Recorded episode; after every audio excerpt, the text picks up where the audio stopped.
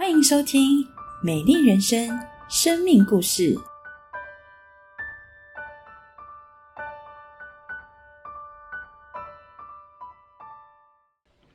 亲爱的家人朋友，大家好，我是泰奇。我是静红，我们是一对结婚满一年的新婚夫妻。有人说，婚姻就像围城，里面的人想要逃出来，外面的人想要冲进去。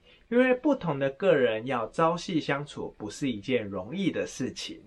您是否和我们一样，正在学习如何与所爱的人相处呢？我是台中人，从小父母就给予我们开明、自由化的教育，尊重我们各样的选择，任何的想要达成的愿望都竭力的满足。在小学五年级时，因为父母工作的缘故，我和弟弟转学到台南的森林学校就读。在当时，我养成了独立自主的个性。上了大学，我来到新兴服务社。新兴社就是我们教会合一堂在各大专院校成立的社团。当初来到新兴社，只是为了让履历能够绣上热心服务的光环。在当天活动结束后，学长啊问我愿不愿意认识这个信仰。他说了一段经文，在约翰福音的十章十节，耶稣说：“我来了是要叫人得生命，并且得得更丰盛。”当时我期待能够有个丰盛的大学生活，于是我就接受耶稣成为我生命的主。我想耶稣一定能够顺利的帮助我出国交换，得到好成绩，甚至让我能够拥有一段罗曼蒂克的爱情。然而，因着玩乐，我并没有很常参加教会的活动。当然，也就体会不到耶稣的好，体会不到圣经所说丰盛的生命。因此，我选择照着自己的意识生活，当个偶尔聚会的基督徒。此时也谈了恋爱，愉快的恋爱过程，仿佛爱情必是矢志不渝的。然而，就在交往后一年，他提出分手。感谢上帝，经过一番的沉淀，我才发现，原来我之前的生活焦点都是错误的。谈恋爱固然对我带来多彩多姿的生活，然而随着感情的结束，快乐也就戛然而止。而这时，我想到圣经上说，神是守约施慈爱的神。此时，我才看见神的圣信实。圣经是永不改变的，纵使我如同浪子在外游荡，上帝仍然等候我回家。回到教会之后，我开始更多的认识圣经。而神奇妙丰盛的计划也因着我愿意谦卑下来而开始。首先是性格面，在信主前，我自视因为在高中拥有不断不错的成绩成成绩，所以不时会散发骄傲的气息。虽然口中都说自己没什么，但是嘴角却不禁的上扬。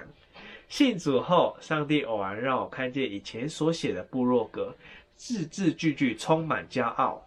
此时我才发觉，原来我以前是这样的傲气凌人。另外，也因为很早就学习独立，我也却变得自私自利。信主后，我学习关心人、陪伴人，让我的生命不是只造就我自己。如果能够看到别人的呃需要，更加有益处。神让我从定睛在我自己。改变成更多看到别人的需要，也让我对他人的需要能够更加的敏锐。因为经过失恋，我也学习预备自己成为成熟的人，来等候神所给予的爱情。我是马来西亚人。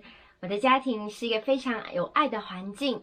我们三姐弟当中，只要有一个人生日，我爸爸就会去备三份礼物，让每一个人呢都可以被的被深深的疼爱。爸爸常常带着我们玩游戏，也会有睡前的讲故事时光。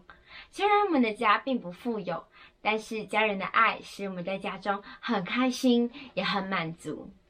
然而，即或成长在有爱的家庭当中，我的心仍然害羞且自卑，心里常自卑的觉得我不比姐姐漂亮、聪明，因此我会假装自己并不存在。但是我还是非常希望可以交到朋友，所以总是会观察同学们彼此当中的对话，了解他们的主题，希望参与他们。大学来到台湾之后，我积极的找朋友，参与他们的活动，与他们一起出游，主动聊天。但是总觉得熟络不起来。记得系上有一次办圣诞节交换礼物的活动，当天我精心的打扮我自己，呃，预备礼物。当天大家很开心的交换礼物，而活动当天结束，竟然没有人跟我说话，仿佛我来跟没有来根本没有任何差别差别。我觉得在台湾这个地方，应该没有任何人会想要真心知道我的感受，因此。大一的生活就在拼死拼活证明自己价值当中结束了，而我也总结一个字，就是累。当年寒假，教会的学姐邀请我参加教会的圣经课程，这个课程帮助我，也帮是让我从圣经当中知道自己在上帝眼中的价值和使命。教会弟兄姐妹会非常热情的叫我的名字，主动跟我聊天。真诚的分享他们在生活当中面对的困难，而耶稣如何帮助他们。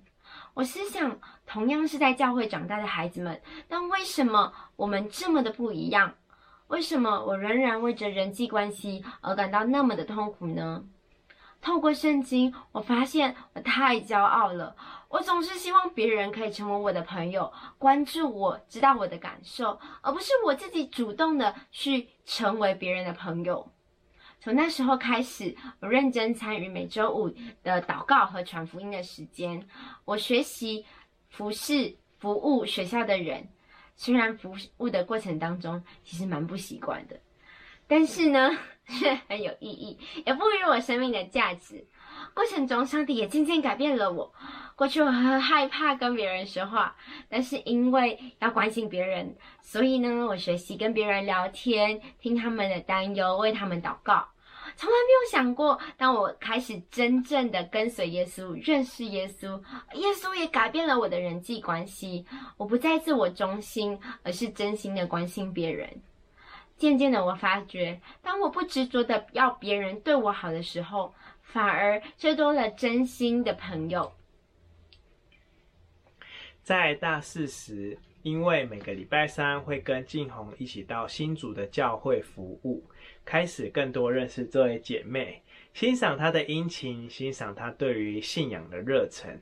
于是我询问辅导的意见，因为正值毕业，要确定未来的道路。那时我的辅导就继续鼓励我，呃，鼓励我继续祷告，让神的平安在我们心里做主。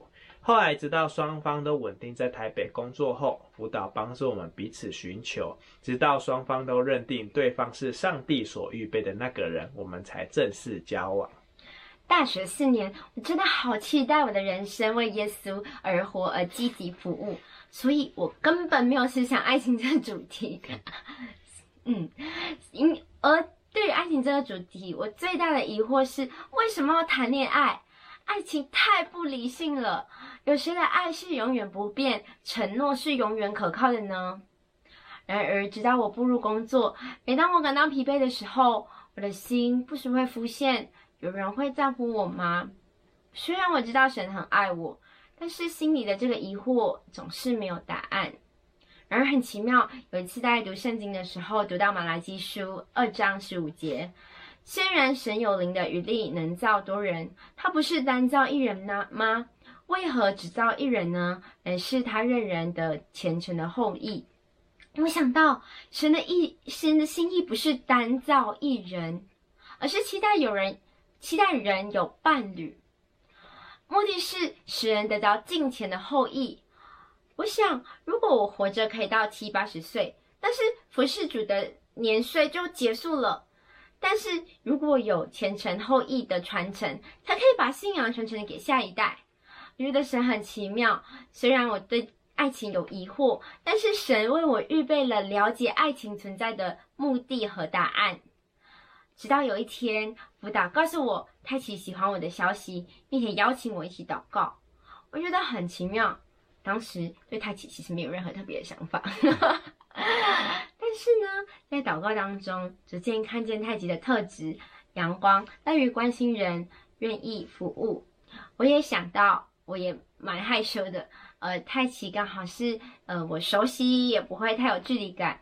因此，我们祷告确定之后，就正式开始交往。我跟太奇交往约两年之后，我们在去年的三月二十一号结婚。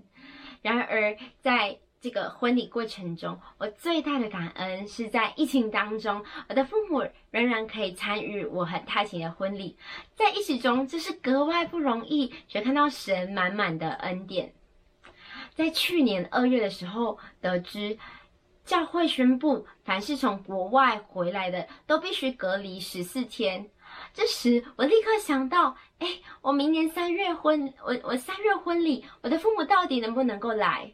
我心想，父母要接受隔离实在是太困难了。大家要了解，当时不像今年哦，当时的疫情还没有爆发，政府都还没有宣布要隔离十四天的政策，因此我感到很无力，也不知所措。我将我的担忧告诉我辅我的辅导，辅导知道我的担忧，除了不断为我祷告，也帮助我想办法。当下，我打电话给我的父亲，询问他的想法。邀请他们先来台湾隔离，但爸爸告诉我，新加坡跟马来西亚的状况其实没有那么严重，才八十几例罢了，而且大部分都有康复哦。还说或许就像 SARS 一样，夏天一到就消失了。所以我爸爸要我晚点决定，他也说他不想要隔离。当时听完，我的心里感到有点难过。我想，有谁会牵我进入礼堂呢？跟父亲谈完话的当天，我也为着因为疫情父母没有办法来台湾这件事来寻求耶稣，向耶稣祷告。很奇妙，上帝让我进一步的思想：疫情是那么的严重，而飞机只要有一个人感染，我爸妈的生命就有机会就有危机。我怎么可以这么自私，让父母暴露在这样子的危险中呢？想到这里，我就释怀了。我告诉泰奇。我们必须要有个心理准备。如果今天婚礼只有彼此和牧师，那也没有关系。时间过得很快，疫情恶化的更快。三月一号，新加坡的疫情严重加剧，台湾对新加坡发布了二级警戒。因为我家在新加坡跟马来西亚的边境。所以，父母原先要从新加坡过来台湾，其实是比较方便的。但是，因为新加坡变成二级警戒，他们心也感到却步。他们在犹豫，说要不要花钱改改机票从吉隆坡飞的班机。我爸爸难以决定，焦急的寻找马来西亚的传道来了解状况。而马来西亚的传道告诉我的父母，父母去孩子的婚礼是非常重要的。合一堂的牧师传道是站在一个比较较高的角度在看事情，隔离是为了保护所有参与婚礼和教会的弟兄姐妹。牧师做了一个非常不容易的决定，却是很正确的决定，因此要我的爸爸赶快来台湾隔离。爸爸听完之后，他的心豁然开朗，并且心里有如热火，充满动力的想要来台湾，立刻改了机票，从马来西亚起航来到台湾。感谢神，父母在三月初很顺利的抵达台湾，总算有人牵着我的手进入礼堂。然而，故事还没有结束。三月十五号当天，马来西亚的新闻报道，当天有个穆斯林宗教集会，万人群聚，疫情在马来西亚大爆发，而马来西亚宣布锁国，在三月十八号宣布锁国，不许任何国人出国。看到新闻，我内心不禁叹了一口气，并赞叹神奇妙的工作。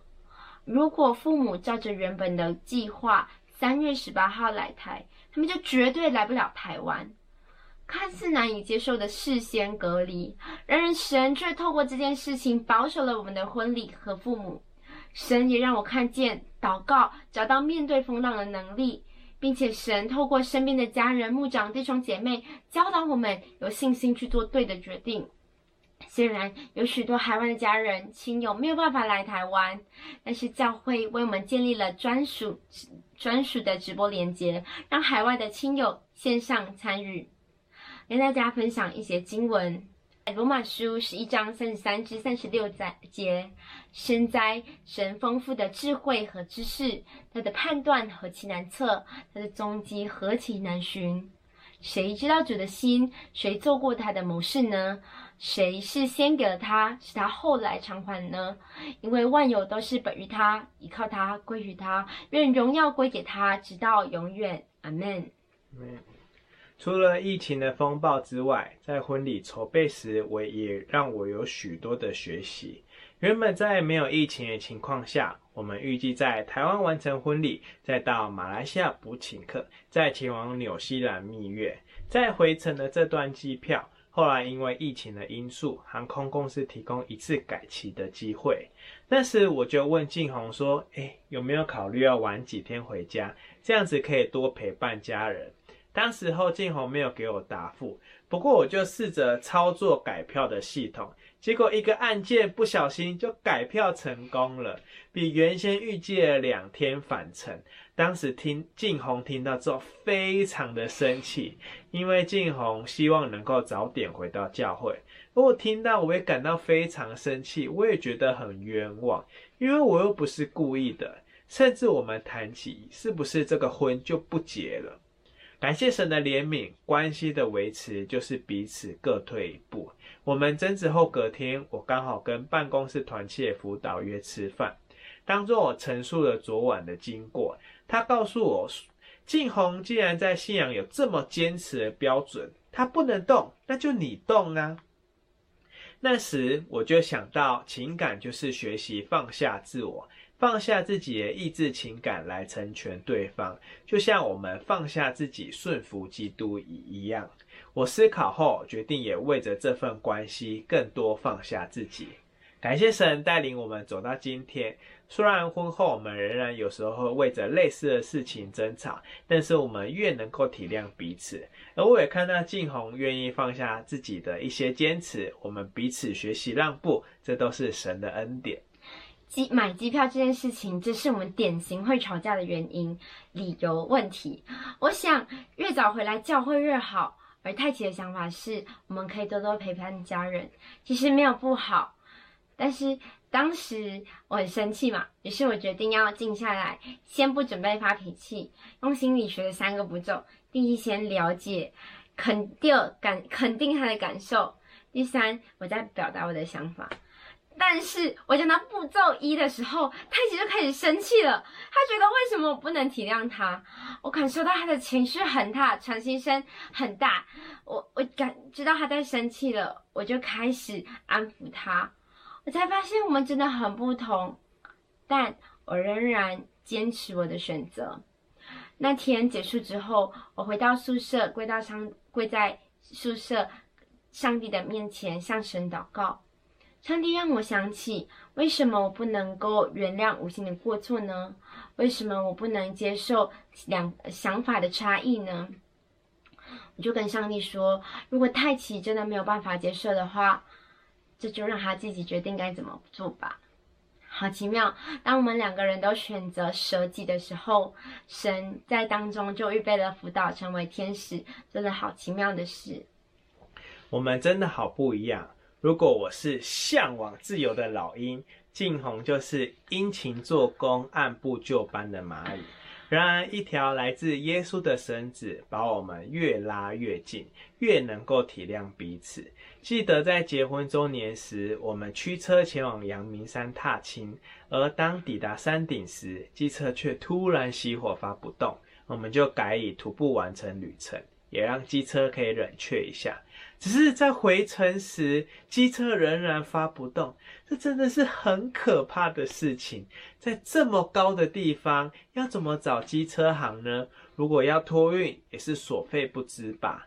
后来很感恩的是，有朋友朋友给予建议，虽然还是发不动，我们就一路从阳明山滑行滑回平地。对于静红，我感到很抱歉，我很抱歉让他遇到这样的苦事，但是他却给我非常正面的回应。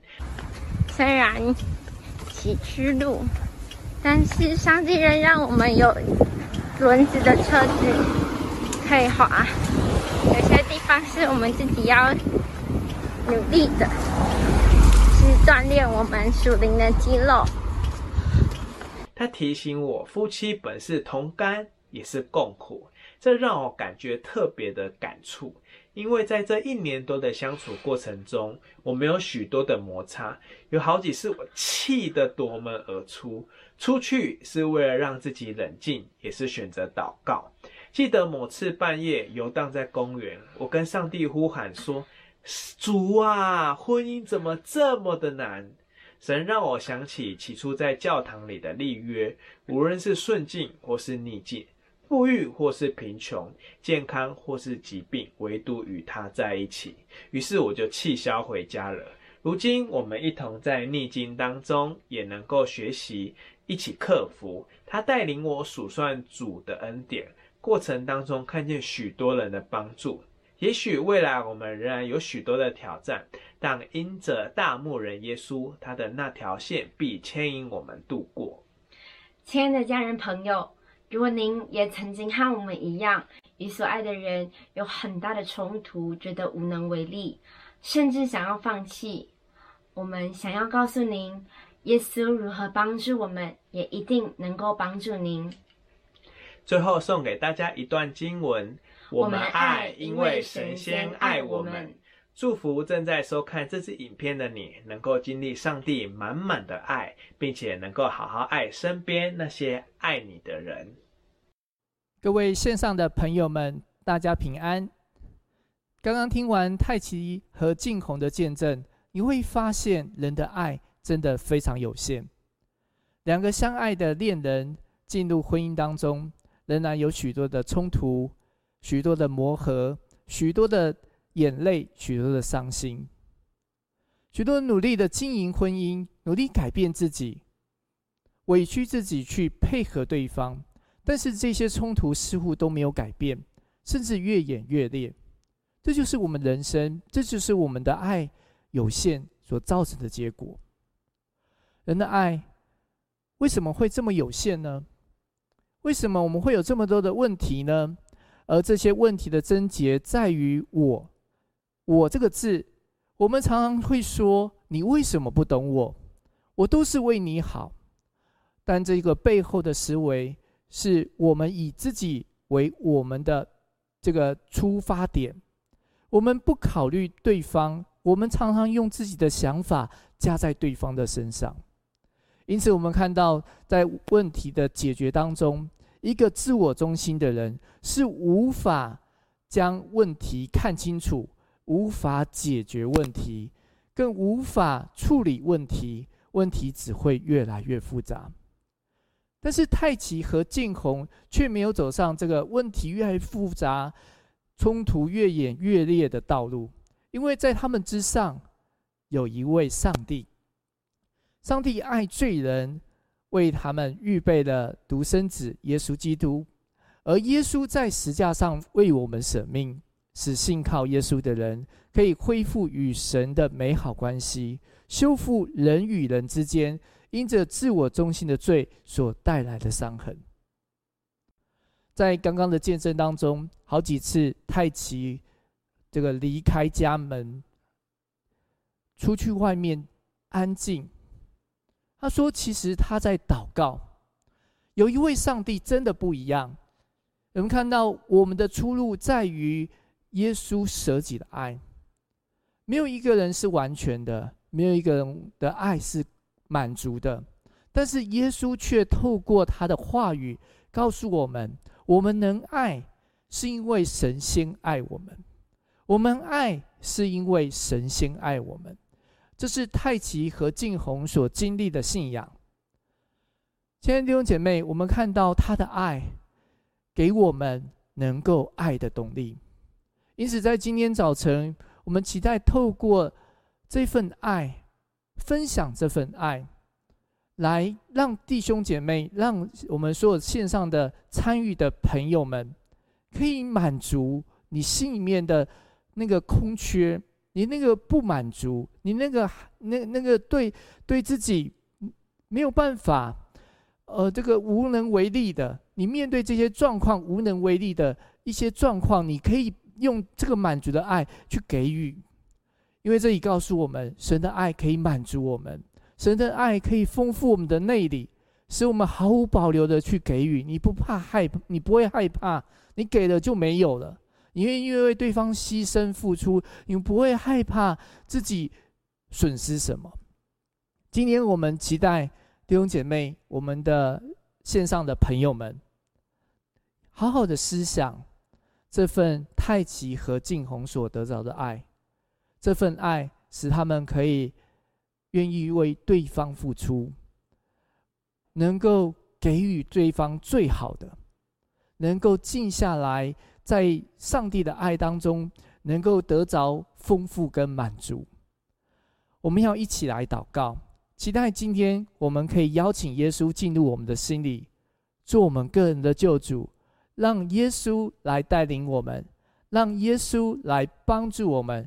我们期待能够与人建立美好的关系，耶稣能帮助我们。我们一起来祷告，亲爱的主耶稣，我们感谢你，让我们在。